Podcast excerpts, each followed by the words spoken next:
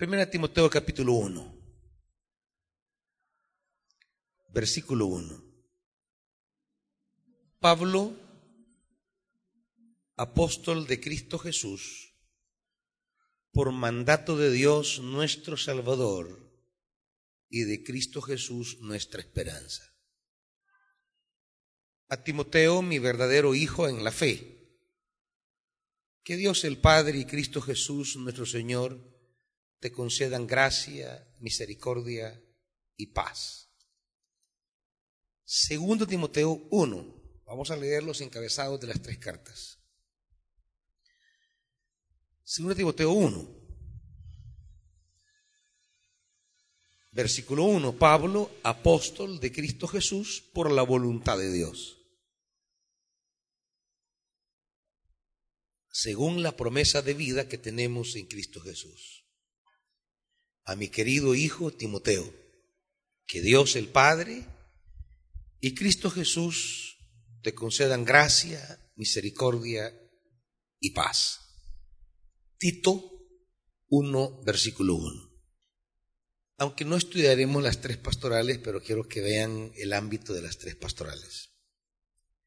Pablo, siervo de Dios y apóstol de Jesucristo, llamado para que, mediante la fe, los elegidos de Dios lleguen a conocer la verdadera religión. Nuestra esperanza es la vida eterna, la cual Dios, que no miente, ya había prometido antes de la creación. Ahora, a su debido tiempo, Él ha cumplido esta promesa mediante la predicación que se me ha confiado por orden de Dios nuestro Salvador. A Tito, mi verdadero Hijo, en esta fe que compartimos. Que el Dios, Padre y Cristo Jesús nuestro, Salvador, te concedan gracia y paz. Amado Dios, aquí están tus siervos y tus siervas que se presentan como militantes de la fe en el Evangelio de Jesús para proseguir la convocatoria de anunciar la buena nueva.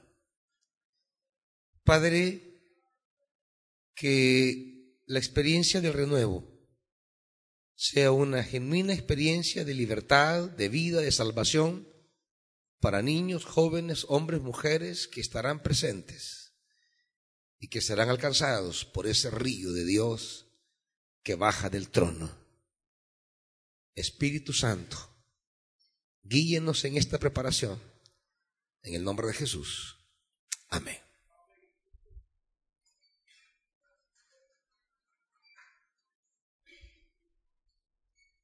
Quiero hacer algunas aseveraciones iniciales para entender la carta primera de Timoteo.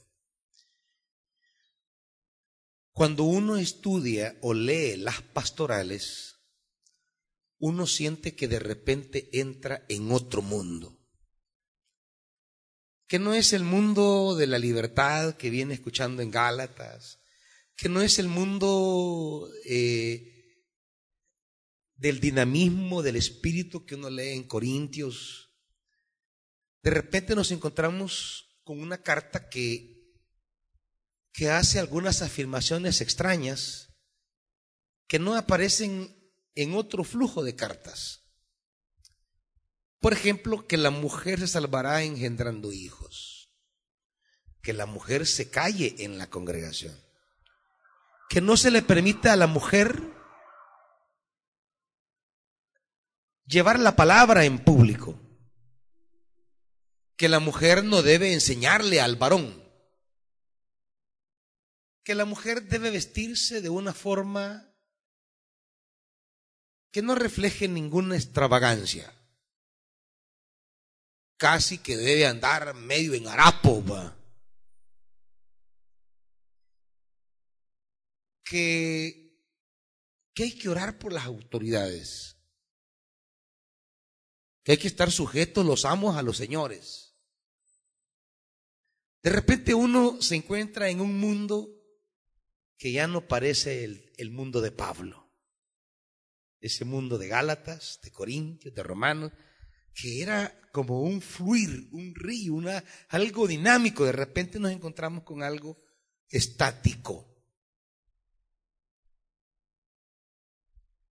El tono con que está redactada estas cartas llevó a muchas personas a desistir de leer la Biblia y de, y de valorar a Pablo y de, y de estimar estas cartas, porque resultan profundamente patriarcales, mucho más que el resto, resultan represivas.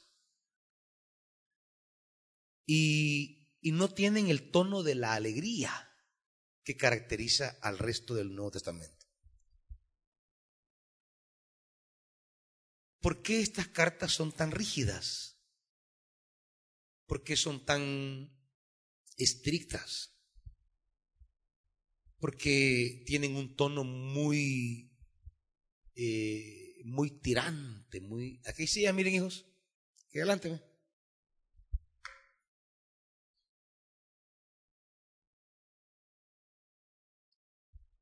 No, aquí hermana Santiago, ahí está el grupo cabal, mire para ustedes, ¿ve?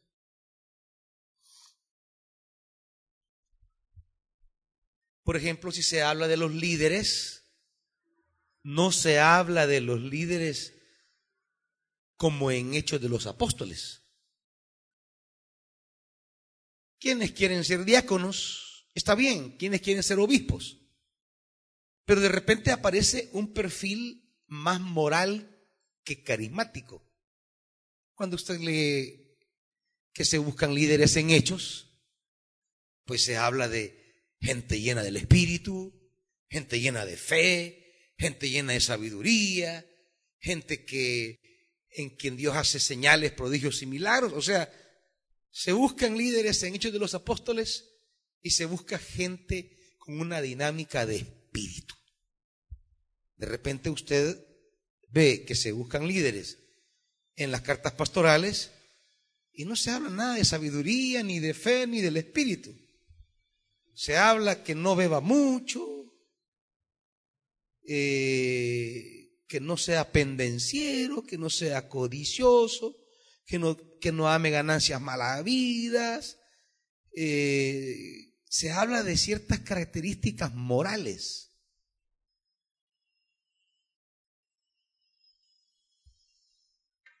¿Por qué, por qué, por qué ya no hay ese dinamismo de Hechos de los Apóstoles, por ejemplo.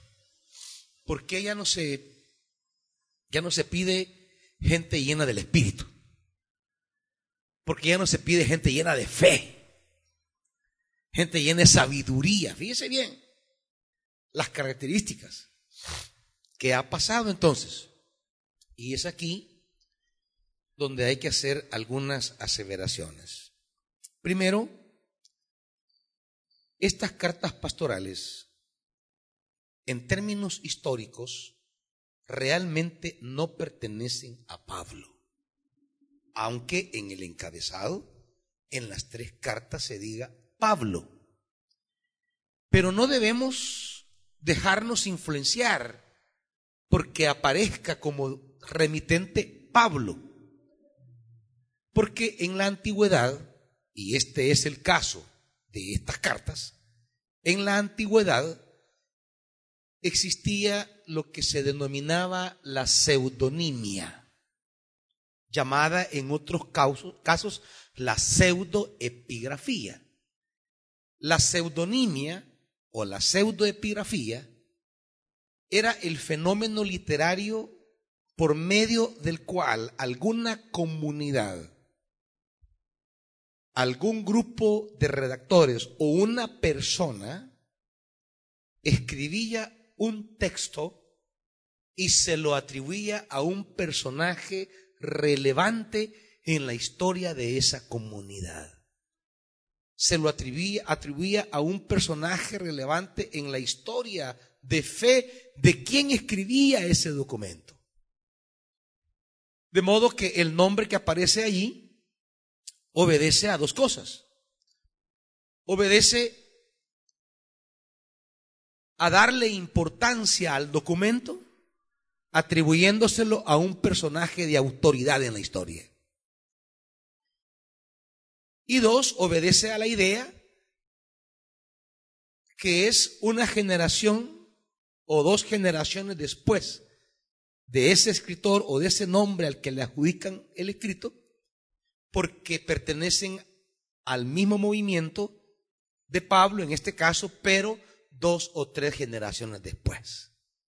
Eso era un procedimiento normal. No tenemos que asustarnos de eso. Se llama pseudoepigrafía o pseudonimia. Pseudonimia quiere decir eh, poner un nombre falso, falso eh, literariamente hablando, para conectarse, para conectar el tiempo que estamos viviendo en este escrito, conectarlo a la autoridad de alguien que fue vital en la historia de la comunidad. Eso es normal. La pseudonimia es un fenómeno que llena prácticamente todos los dos siglos antes de Jesús. Por eso, en los dos siglos de literatura judía antes de Jesús, tenemos un montón de libros atribuidos a personajes antiguos. Tenemos libros como La Asunción de Enoch, que por cierto es citado en Judas.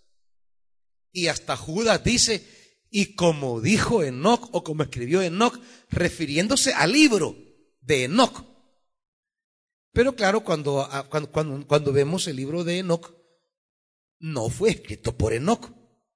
Enoch es un personaje de un periodo prepatriarcal. Pero es importante en la comunidad judía que está escribiendo el libro atribuírselo a Enoch.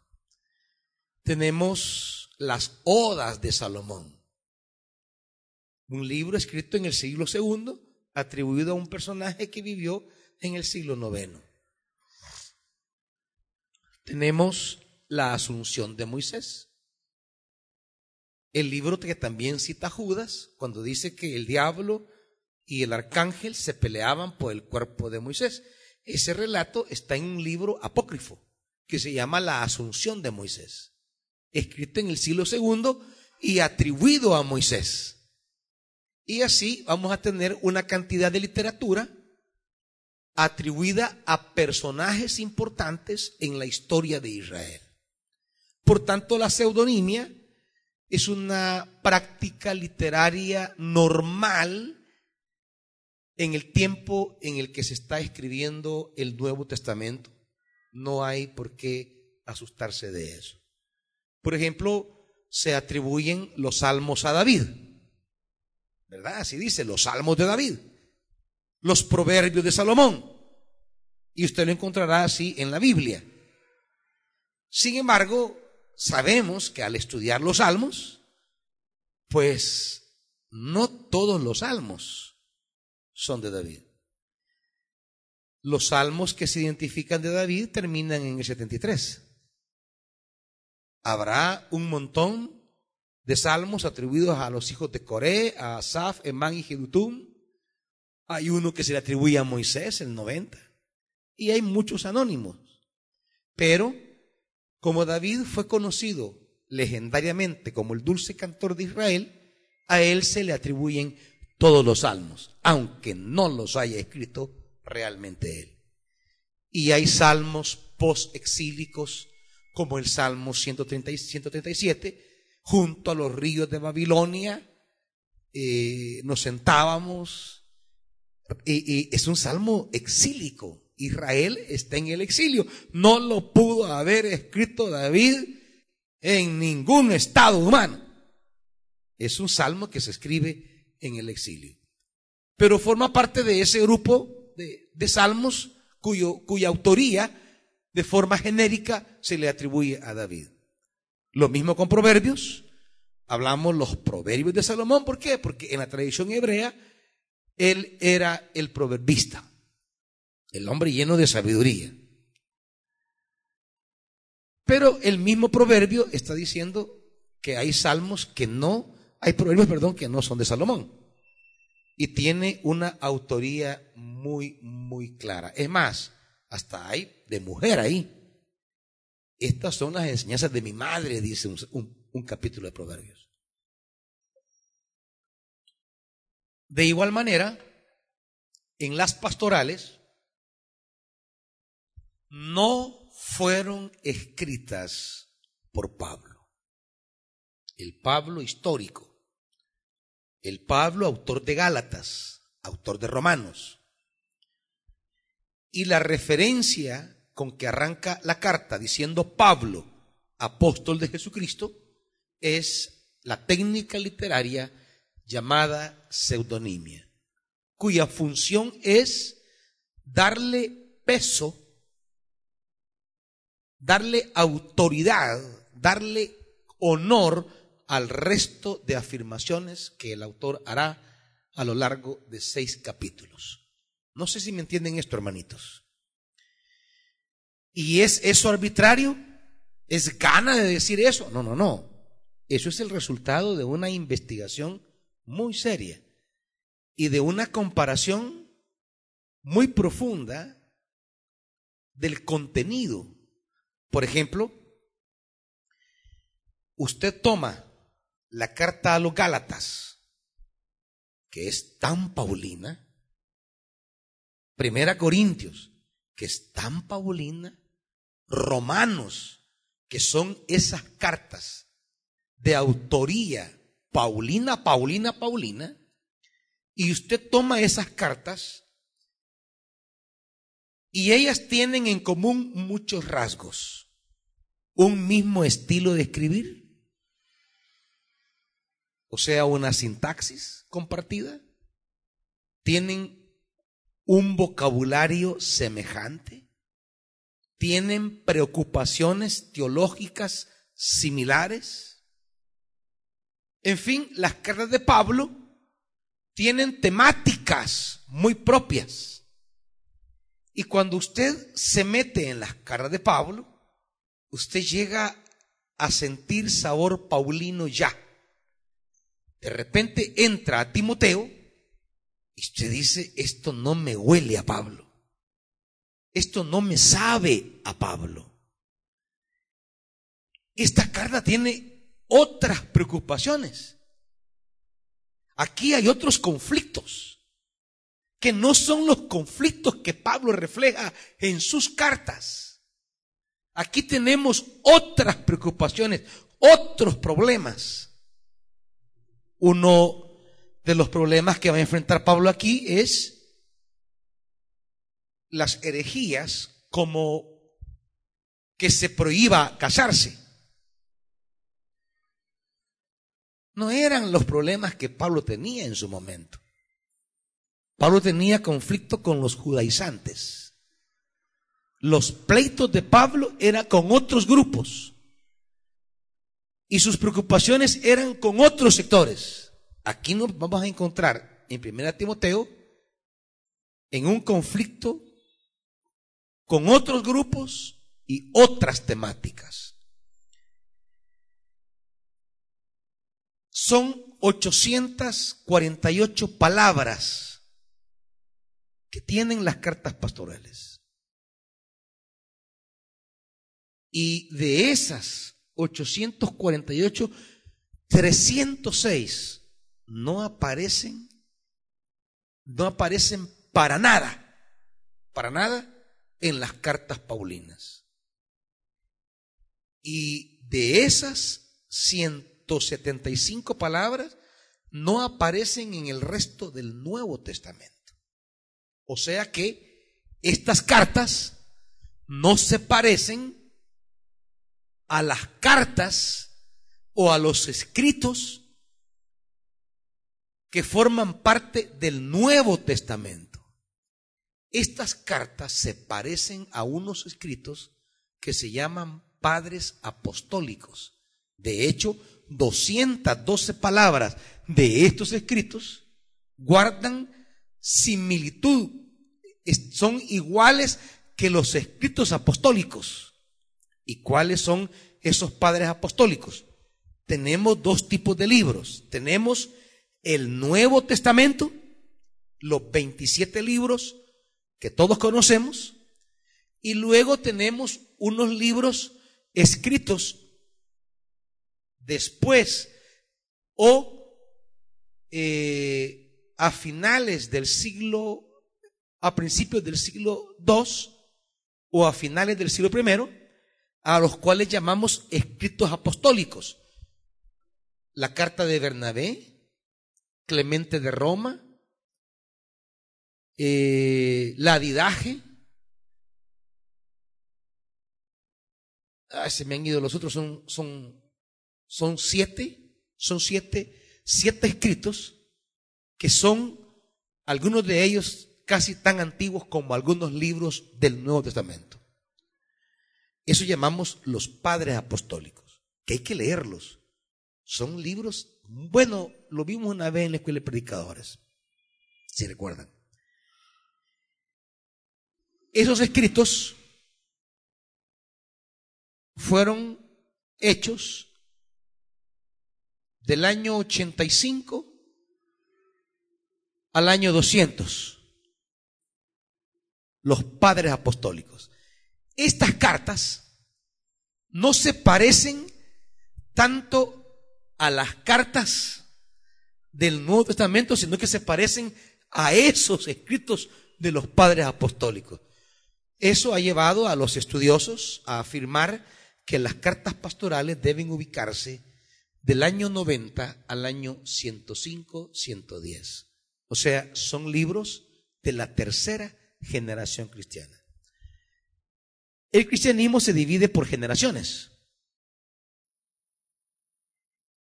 Del año 30 al año 70 se habla de la primera generación.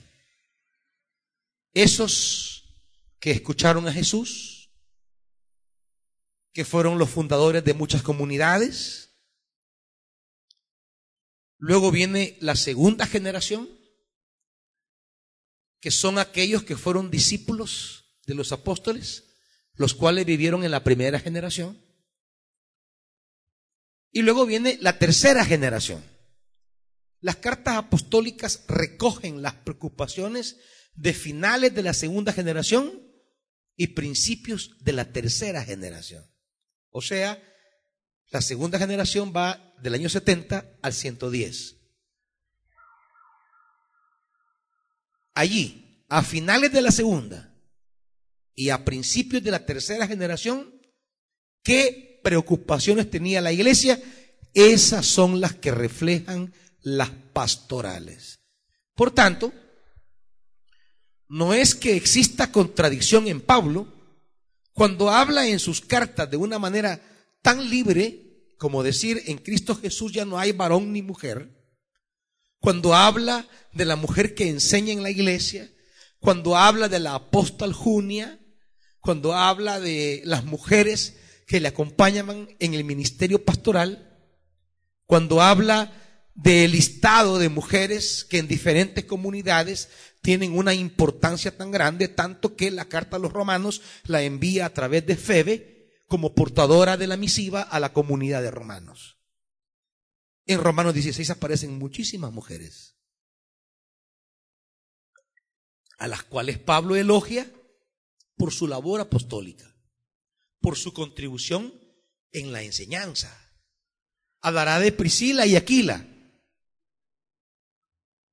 una mujer que contribuía en la enseñanza y que a diferencia de cómo se mencionan a los hombres y las mujeres en el siglo primero, él no menciona a Aquila en primer lugar, sino que a Priscila para reflejar el liderazgo de Priscila como maestra del Evangelio. Tanto que le lleva ventaja a su esposo en este ministerio. Cuando una mujer se destaca en algo, la Biblia siempre la va a poner en primer lugar. Por eso cuando habla de la murmuración contra Moisés, va a poner a María en primer lugar. María y Aarón. ¿Por qué? Porque ella es la iniciadora, la protagonista, la que comenzó todo. El mismo fenómeno es con Priscila y Aquila. No es Aquila el que lleva la palabra, sino Priscila. Ella es la que va adelante en el ministerio. Por tanto, en el mundo de Pablo, que es el mundo de la primera generación, Pablo era contemporáneo de Jesús. En el mundo de Pablo, que es las preocupaciones de la primera generación de cristianos, sus cartas van a reflejar los problemas, los conflictos teológicos, las misiones. Ustedes ven que aquí no hay, no hay una cuestión por predicar. Hablando de la iglesia, toda la predicación parece ser local, al interior de la iglesia. No hay una visión de la proclama al mundo. Esa fuerza apostólica ya no existe en las pastorales. Esa vocación por el mundo ya no se da en las pastorales, sino se habla más de la enseñanza local. ¿Por qué? Porque estamos en otra época. Estamos en otra generación. Estamos en otro contexto, donde los desafíos y las luchas de la iglesia son otras. Estas cartas entonces lo que buscan es recoger la memoria de la teología de Pablo y aplicarla a un nuevo contexto donde hay luchas, hay pleitos y hay conflictos muy serios que ponen en peligro a la iglesia. Por tanto, no debemos de un plumazo deslegitimar estos escritos pensando que son una aberración debido a la forma represiva en que habla de, de puntos tan sensibles que ya se habían ganado terreno en la primera generación. La primera generación ganó, terreno en temas como la mujer, los esclavos. Eh, si Filemón decía, es tu hermano, recíbelo como hermano. Aquí no, aquí usted esclavo, sujete a su amo, punto. Sea, es una cosa, es una cosa bien distinta a Filemón. ¿Por qué? Porque estamos a finales de la segunda generación y principios de la tercera generación. ¿Y qué ocurre? Han ocurrido muchos cambios. Por eso es lo importante de entender la historia y el contexto histórico, porque es el fondo de los libros. Los libros de la Biblia responden a situaciones históricas y para entender esos libros hay que recuperar el momento histórico al cual esos libros quieren responder. La primera generación es la generación de la fuerza del Evangelio para transformar el cosmos entero, animados por una fuerte e intensa esperanza escatológica de que Jesús ya viene. La primera comunidad es una comunidad de conciencia muy escatológica. ¿Qué quiere decir eso? Eso lo que quiere decir es que esa, esa primera generación es una generación que proclamaba, enseñaba y tenía por convicción plena que Jesús ya viene. Pero ya, ya. Que no pasará esta generación. Y cuando hablaban de esa generación, hablaban de esa primera generación. No pasará esta generación que Él venga. Por eso, habían una convicción muy grande. Y la convicción originaria es que si predicamos el Evangelio y llenamos el mundo entero, entonces el Señor vendrá. La primera generación era fuertemente misionera. Pablo, el móvil de Pablo para predicar el Evangelio, es la convicción que si el Evangelio se predica, como lo dirá Mateo después, reflejando la convicción de la primera generación, y será predicado este evangelio en el mundo entero y luego vendrá el fin, el escatón, de donde viene escatología. Entonces, la primera generación de cristianos del 30-70 es una generación muy convencida que si predicamos a todo el mundo, cuando eso se cumpla, vendrá el Señor. Por eso, esa intensa vocación paulina por predicar el Evangelio. Esa, esa vocación apostólica de la iglesia por anunciar el Evangelio. Desde los hechos de los apóstoles lo vemos. Cuando Pablo, cuando Pedro está predicando en, no recuerdo si en Pentecostés o en la Hermosa, él le dice, si ustedes los judíos hoy se convierten, hoy vuelven al Señor, ahora mismo Dios manda a Jesús del cielo. Esa era la convicción profunda de Pedro. Si ustedes hoy se vuelven al Señor, el Señor hoy mismo manda a Jesús de regreso. Era, era, a eso se le llamaba la convicción escatológica. Y esa era una herencia de fe de esa primera generación. Por eso andaban predicando a judíos, griegos y anunciar el Evangelio. Por eso la, la fijación de Pablo por llegar hasta lo último de la tierra la comisión de Jesús en Hechos, Jerusalén, Judea, eh, Judea, Samaria y lo último de la tierra. Y Pablo quiere llegar hasta España porque en la concepción geográfica antigua España era lo último, la parte más lejana, la parte más distante del mundo. Era el último rincón. Cuando Pablo dice voy para España, él está señalando que va a la parte más lejana habitada por los hombres, porque la predicación del Evangelio traerá de regreso a Jesús. ¿Me van siguiendo, iglesia? Pónganle que a esto, porque esto es necesario entenderlo para captar libros como este. Por eso, 1 Timoteo está escrito en el mismo periodo de, de finales de la segunda generación y tercera generación, primera Pedro, él plantea un problema que tienen los cristianos de ese momento.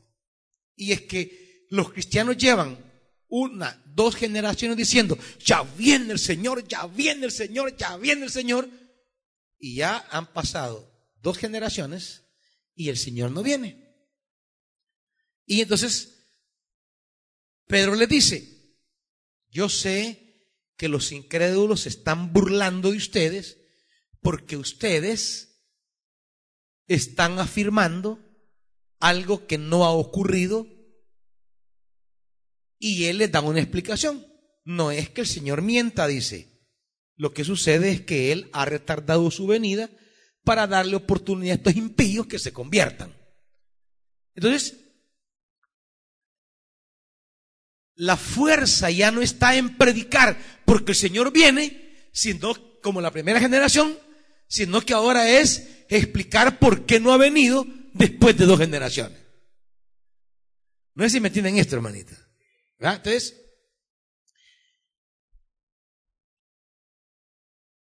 las pastorales, primera, segunda Pedro y Judas, hay que colocarlas en esa tercera generación.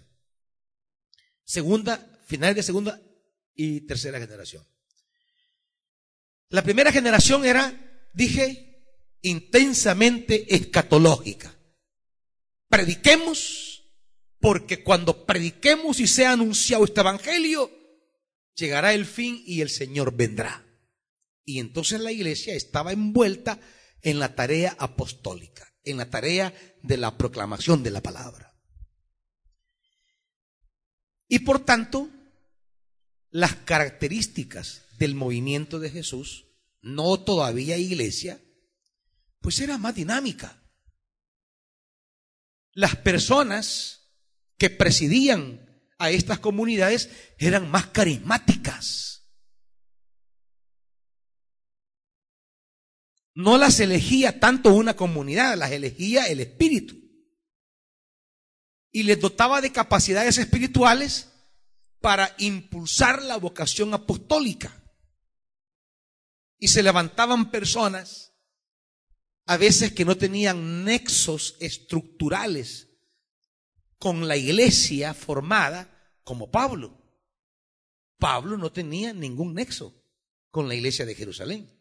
Es más, él iba camino a destruir la iglesia. Y en el camino se le aparece el Señor. Y él ahí recibe una vocación.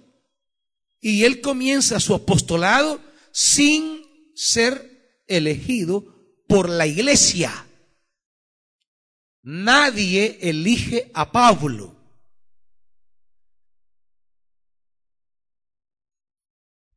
Pero así era la primera generación. Hechos de los Apóstoles va a presentar el conflicto porque van a emerger los helenistas. Individuos judíos, pero de habla griega, porque vienen de la diáspora, a quienes el Espíritu les dota de habilidades para presidir la comunidad. Entonces están emergiendo los helenistas, Esteban, Felipe, los que menciona Hechos capítulo 6, están emergiendo como liderazgo carismático para presidir la comunidad y de repente entran en conflicto con los doce. Porque los doce eran los herederos de la elección de Jesús. Y ellos eran entonces los convocados a presidir a la iglesia. Pero de repente aparece un liderazgo autónomo a los doce con una fuerza espiritual demostrada en el campo de la misión. Y viene el primer conflicto de esa primera generación. Los doce, que eran once realmente,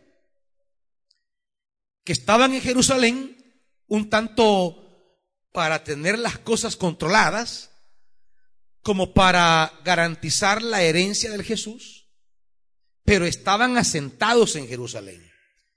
Y estaban los siete, que estos eran un ajuatío. Estos no estaban quietos. Estos andaban proclamando, predicando, pero su predicación era altamente liberadora. Cuestionaba las cosas que no cuestionaban los doce. Los doce, por ejemplo, no cuestionaban el templo. Al contrario, se reunían en el templo. Estos siete cuestionaban el templo. Tanto que Esteban llega a decir que el templo es obra de manos como el becerro de Israel en el desierto. Y eso hizo rechinar de bravo a, los, a los fariseos. Estos siete tenían una dinámica y una palabra y una autoridad y realmente de ellos es que habla el hecho de los apóstoles. Hechos de los apóstoles no son hechos de los doce, realmente son los hechos de esos siete, a los cuales se añadirá posteriormente Pablo en esa línea y será el de mayor eh, eh, eh, voltaje misionero que vamos a encontrar en el testimonio lucano de Hechos de los Apóstoles. Pati. Entonces, esa comunidad, esa primera generación, es libre, es carismática, es misionera, es apostólica, predica, no tiene una forma, sino que es más un movimiento. Es más un movimiento que una institución. Es más un movimiento donde se eligen personas para animar la fe, animar el compromiso de la predicación, para dar testimonio vigoroso del Evangelio en el mundo. Es decir, se eligen personas para mantener viva la llama de la vocación misionera en el movimiento cristiano. ¿Por qué? Porque no necesitaban una identidad, diríamos, religiosa. ¿Por qué? Porque los cristianos nacieron siendo identificados como un segmento del judaísmo. Cuando dice, se les llamó por primera vez cristianos, es porque para los que les escuchaban, ellos entendieron siempre, y usted en Hechos de los Apóstoles lo va a comprender, siempre hay una cosa que se repite constantemente en Hechos de los Apóstoles, que los conflictos que se daban eran asunto de los judíos. Cuando usted lee Hechos, lo que predomina es esa idea, que los cristianos son un segmento de los judíos, así como era el judaísmo del siglo primero. Los herodianos, los esenios, los fariseos, los... ¿Cómo se llaman los, que no creen en la resurrección? los fariseos y los saduceos, pues que ustedes no me ayudan, hermano. Señor los perdone. Habían grupos que formaban la identidad judía. Entonces, quienes los oían hablar, como les oían predicar en el Antiguo Testamento, les oían hablar de temas de los judíos. Entonces, el mundo siempre creyó que este movimiento era una nueva secta del judaísmo. Por eso muchos funcionarios públicos o romanos, narrados en Hechos de los Apóstoles, dijeron, miren, yo no me meto en eso, eso de ustedes los judíos, vean qué hacen, porque esa fue siempre la percepción. La iglesia se montó sobre los judíos. La iglesia no nació separada de los judíos. Eso deben tenerlo muy claro. Porque a veces la lectura evangélica que hacemos de cristianos y judíos es que el que seguía a Jesucristo dejaba de ser judío. No, no, no, no, no. Los primeros cristianos seguían a Jesús y seguían siendo judíos. Pablo era cristiano, pero era judío. Judío cristiano era en el sentido que creía en Jesús. No era cristiano Pablo en el sentido que la palabra cristiano llegará a tener en el siglo II y en el siglo III, que ya es una religión separada del judaísmo. No, aquí estamos todavía en la primera generación donde los que creen en Cristo son judíos y siguen siendo judíos. Por eso no se habla en la primera generación de conversión. Pablo no se convirtió. Él nunca va a hablar de su vida que me convertí al cristianismo. No, jamás. Ni siquiera usará Pablo la palabra conversión para hablar de creer en Cristo. No. Pablo siempre va a hablar que a él le fue revelado, mostrado. En esos términos va a hablar él, porque él se va a encontrar con la fe en Jesús, pero él sigue manteniendo la práctica judía. Por eso cuando él un día va al templo, regresa a Jerusalén, él ha hecho unos votos como judío de raparse la cabeza, de dejarse peloncito, y se lleva a dos hermanos más al templo para raparse la cabeza y cumplir votos judíos. ¿Por qué? Porque él es judío.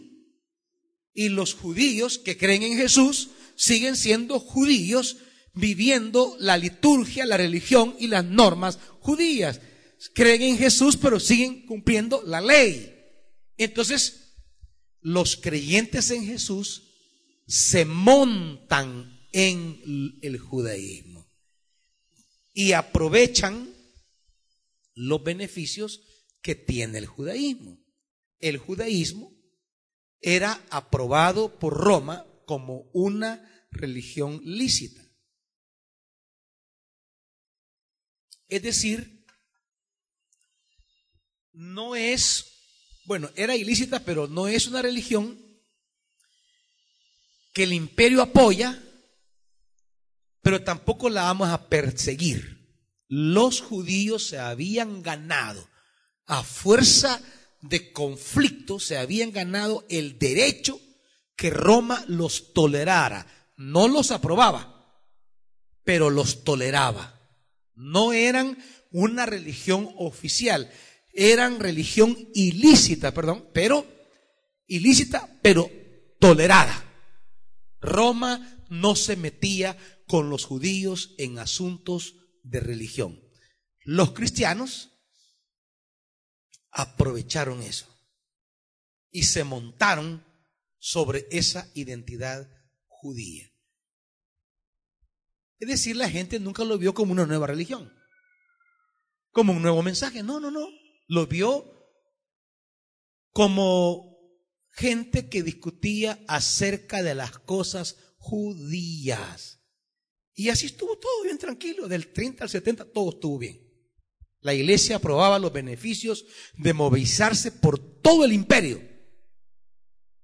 No tenían ningún tipo de restricción. ¿Por qué?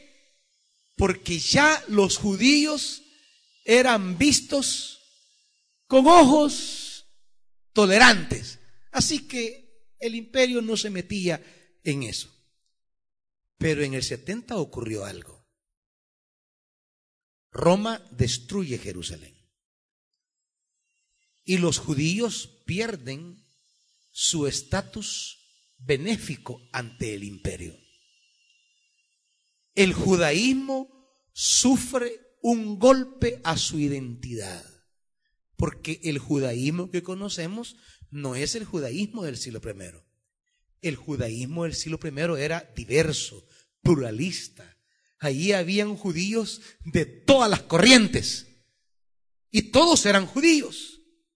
Unos no creían en la resurrección como los saduceos, otros sí creían, pero eran judíos, hijos de Abraham y esperaban las promesas a Israel. Pero cuando se destruye el templo, el judaísmo cambió. En ese judaísmo del 30 al 70, eran tolerados aún los cristianos, aunque sufrieron persecución, como caso de Pablo, pero se pensaban que los podían rescatar como verdaderos judíos, circuncidando a todo el que creía en Cristo. Pero en el 70 se da una grave situación. Los judíos se rebelan Roma, encabezado por Tito, destruye Jerusalén y destruye la identidad judía. Y desaparece Israel como nación, desaparece. Un país dejó de existir. Pero el pueblo que ya no tenía tierra, ni templo, ni culto, decidió organizarse para mantener su identidad. No tenemos un país, pero seguimos siendo judíos. Pero viene la gran pregunta, ¿en torno a qué nos vamos a congregar ahora? Cuál va a ser nuestra identidad. Ya no se puede la tierra, porque ya nos sacaron, ya no hay templo, ya no hay culto, solo nos queda una cosa que no la pueden destruir porque no es estable física, que es la Torah, los libros del Antiguo Testamento. Y entonces allí, allí, emerge un grupo de ese judaísmo plural, emerge un grupo que monopoliza la identidad judía y son los fariseos. Como ellos siempre fueron el grupo del judaísmo ligado a la ley, como ellos siempre fueron eso, entonces no les afectó a ellos en su identidad la destrucción del templo porque no le destruyeron a Torah, que es la base de su identidad. Entonces se reorganizaron se reorganizaron para definir quiénes somos judíos. Y ocurrió entonces algo. Ellos, en el llamado concilio de Jamia en el año 95 después de Cristo, se organizaron y expulsaron a los cristianos del judaísmo. Y dijeron, estos no son judíos, quedan fuera. Por otro lado, no solamente los echaron de la sinagoga, sino que ya no siendo judíos, el imperio ponía ojos sobre ellos. ¿Quiénes son estos entonces? ¿Qué quieren estos? ¿Qué piensan de Roma? ¿Qué piensan de César? ¿Qué piensan de los valores que le dan identidad al mundo grecorromano? ¿Qué piensan? ¿Quiénes son? Entonces el imperio se interesa por un grupo que antes no tenía interés, porque eran judíos. Pero ahora ya no son judíos.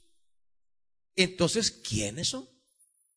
Allí, en ese contexto, aparecen las pastorales.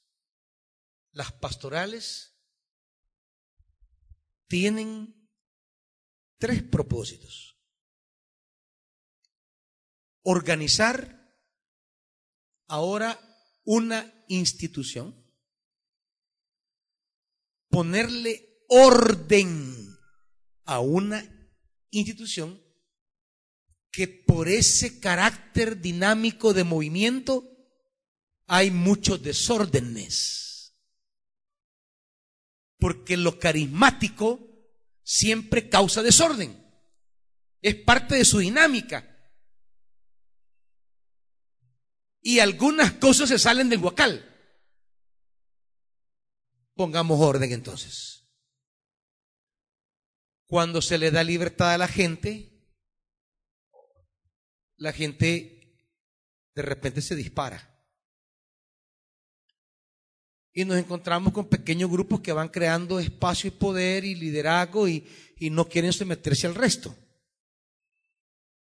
Entonces, Pablo dice, en esta generación, el, el pastor o el escritor dice, corrijamos esto.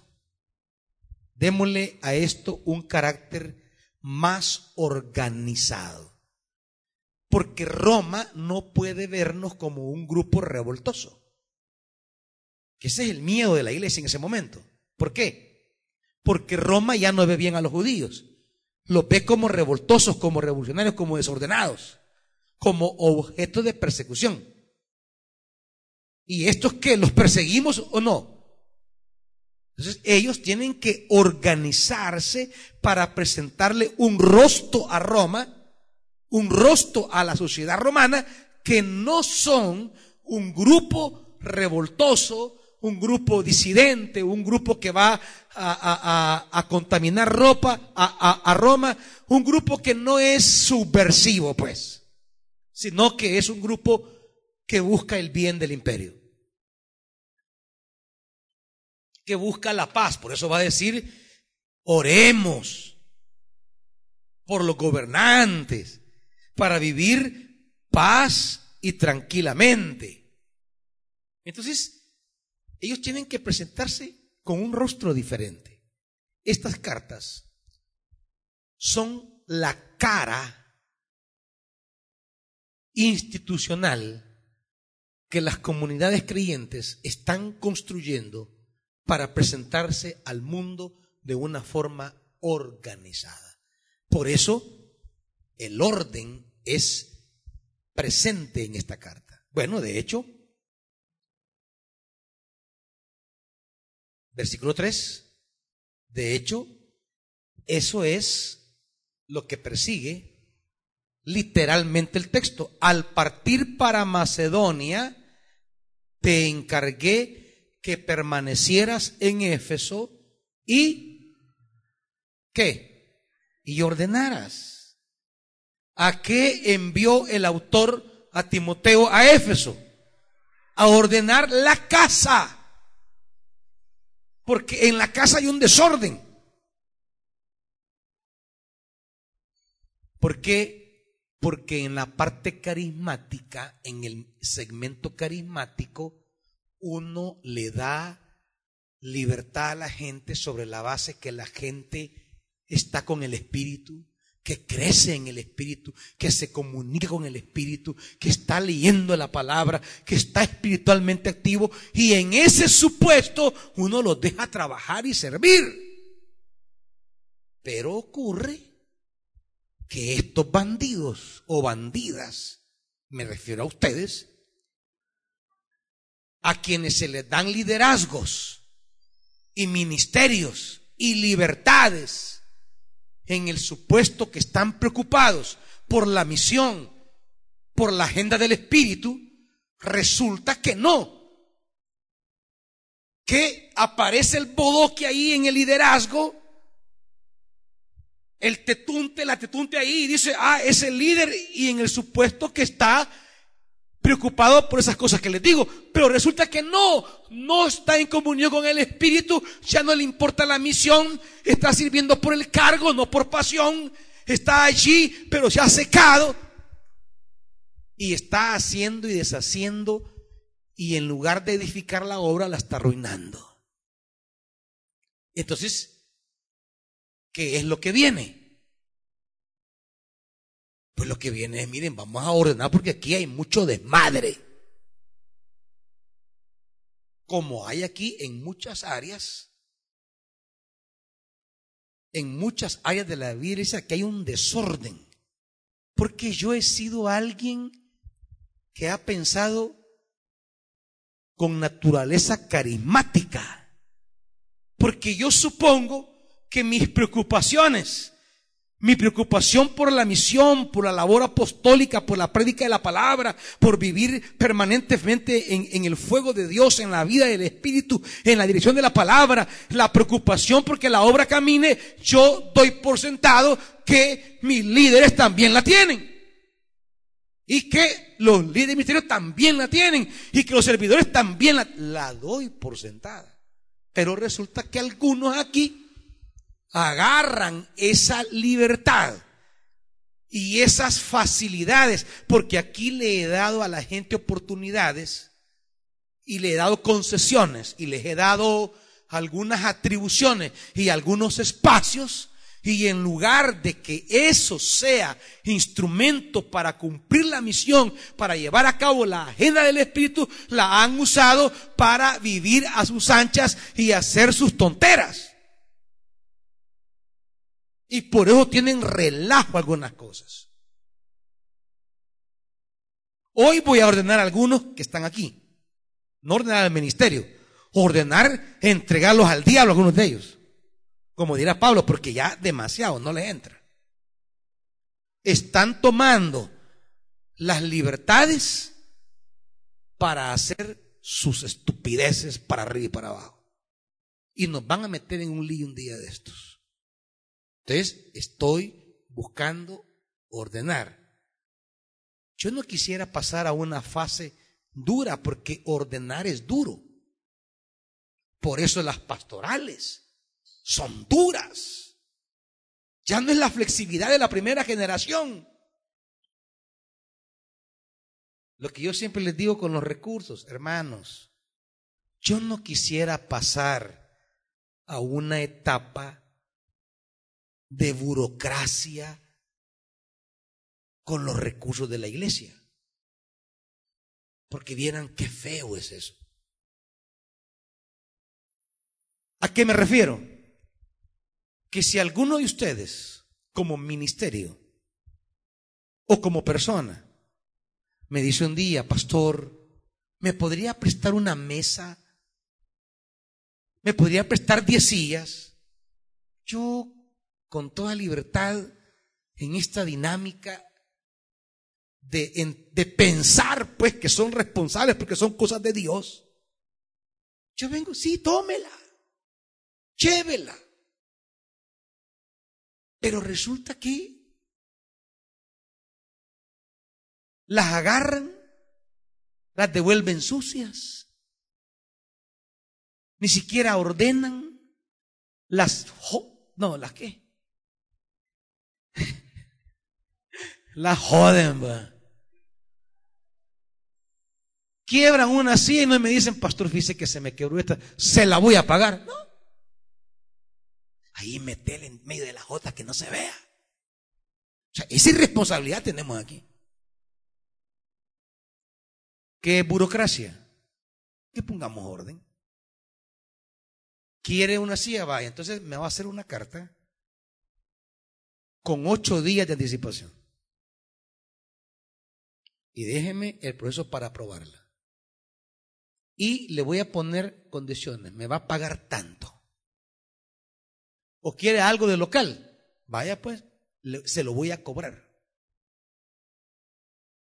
¿Por qué? Porque usted va a usar recursos de la iglesia, va a usar luz, va a usar mesa, va a usar silla. Entonces se lo voy a cobrar. ¿Para qué valore? Ah, ya va a ver, ya va a ver que si yo le digo, si hay algo que no está bien, le iré descontando. Y me va a cobrar más. Y, me va a pagar más. Les aseguro que lo van a cuidar porque saben que me lo van a pagar. Pero si no les digo eso, no, así, se quebra, cállate, nada, la voy. O sea, esa irresponsabilidad tenemos. Fruto de falta de seriedad de las cosas de Dios y del Espíritu. Que yo supongo que la tienen, pero descubro que no la tienen. Y entonces, ¿qué necesito? Ordenar. Ordenar porque aquí son chabacanes. Entonces, hay ministerios que tienen un desorden. Y uno, confiando que la palabra les haga efecto, que el Espíritu lo guíe, uno dice, van a guiar bien, pero por gusto. Resulta que Muchos están en un estado de petrificación. ¿Y cómo les vendrá la palabra? ¿Cómo habrá comunión con el Espíritu? Y entonces, con el poder que tienen para dirigir un ministerio, hacen y deshacen con un montón de tonteras. Ese es el problema de lo carismático. Es el problema de la libertad. Es el problema del movimiento que no todos quieren desarrollar la suficiente madurez y responsabilidad para asumir los privilegios que se le dan. Gente que duerme aquí en la iglesia es un privilegio, pero algunos lo han agarrado aquí como que se lo debemos. Entonces, eso, eso hoy mismo lo voy a corregir. Aquí no es motel, no es pensión, no es hotel, es un privilegio. Cargos, recursos que tienen, es un privilegio.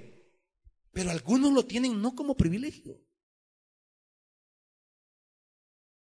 Entonces, ¿por qué? Porque han perdido toda espiritualidad. Por eso, la dureza de las cartas. Por eso las pastorales que quieren presentar un rostro ordenado, que el imperio no vea que somos un movimiento de relajo, que podemos dar testimonio vigoroso de una vida nueva. Entonces las cartas vienen a topar al cerco a todos. Por eso la dureza. No es que así sea el Evangelio, pero así se vuelve el Evangelio cuando sus miembros no entienden los privilegios, las oportunidades y las concesiones que se le han dado y las usa para fines que no tienen que ver nada con el Evangelio. ¿Me explico, hermanitos? Dios quiera que no lleguemos a un estado represivo, a un dominio de la ley por la terquedad espiritual de quienes no tienen la dimensión de la responsabilidad, la guía del Espíritu y el compromiso misionero. Yo tengo líderes aquí que no predican. Y ahí usted lo ve bien bonito, bien arregladito. Por fregar, pregúntele a un líder, mire, ¿y usted dónde? ¿A dónde predica? Pregúntele. ¿Dónde predica? ¿Y cómo es que usted de ahí bien bonito y dice que un pastoral y no predica? Ese es uno de los que estoy hablando aquí. Y lo mismo pasa en muchos líderes. Estas cartas es ese rostro que quieren presentarle al mundo en un contexto diferente, en un contexto de adversidad y en un contexto de tener adentro un montón de gente que solo friega y nunca hace nada. Por eso las cartas van a hablar de ese tipo de personas que han estado como parte del movimiento, pero solo han estado jodiendo y nunca edificando. Entonces Pablo las va a poner en orden. Pablo, cuando hablo de Pablo no me refiero al Pablo histórico, sino al Pablo simbólico, al cual apela el autor, pero me refiero al autor de las cartas o al pastor de la comunidad. ¿Estamos hermanitos? Así que si algo se hablará en esta preparación, es el tema del orden. Pónganse de pie.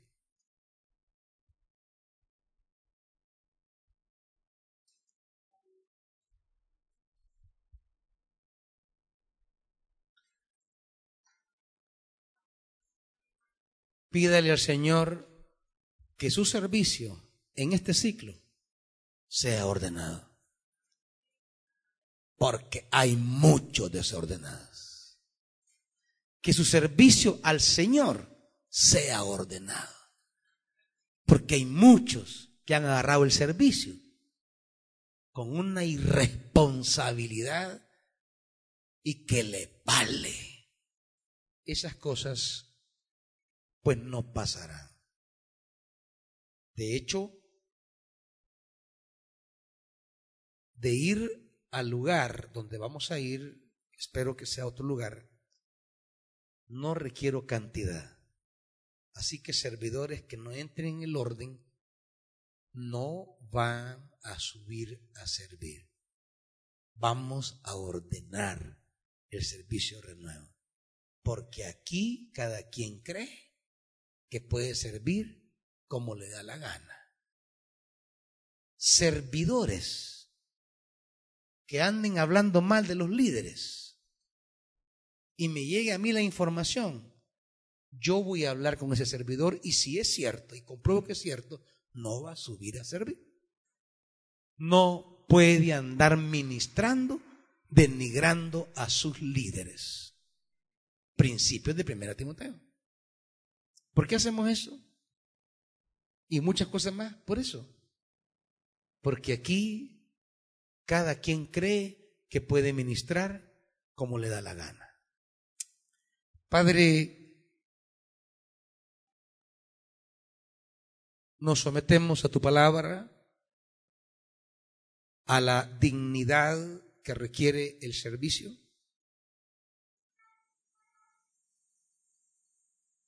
Padre, si por espiritualidad no hemos podido desarrollar un sentido de responsabilidad con tu obra, entonces tendremos que hacerlo por la vara. Ayúdanos. Ayúdanos, Señor. Porque yo no quiero que Betania sea una iglesia legalista, pero a veces veo que no hay otro camino frente a tanta terquedad. Espíritu Santo, tú eres el tesoro de la iglesia. Tomarte en serio en nuestra vida personal y ministerial es el corazón de todo esto. Pero hay muchos aquí que están físicamente, pero ya no están con nosotros espiritualmente. Espiritualmente ya están en el mundo. Ayúdanos, Espíritu Santo. porque queremos seguir siendo luz, vida, alegría, pan, alimento. Dirígenos, Espíritu Santo, en el nombre de Jesús. Amén.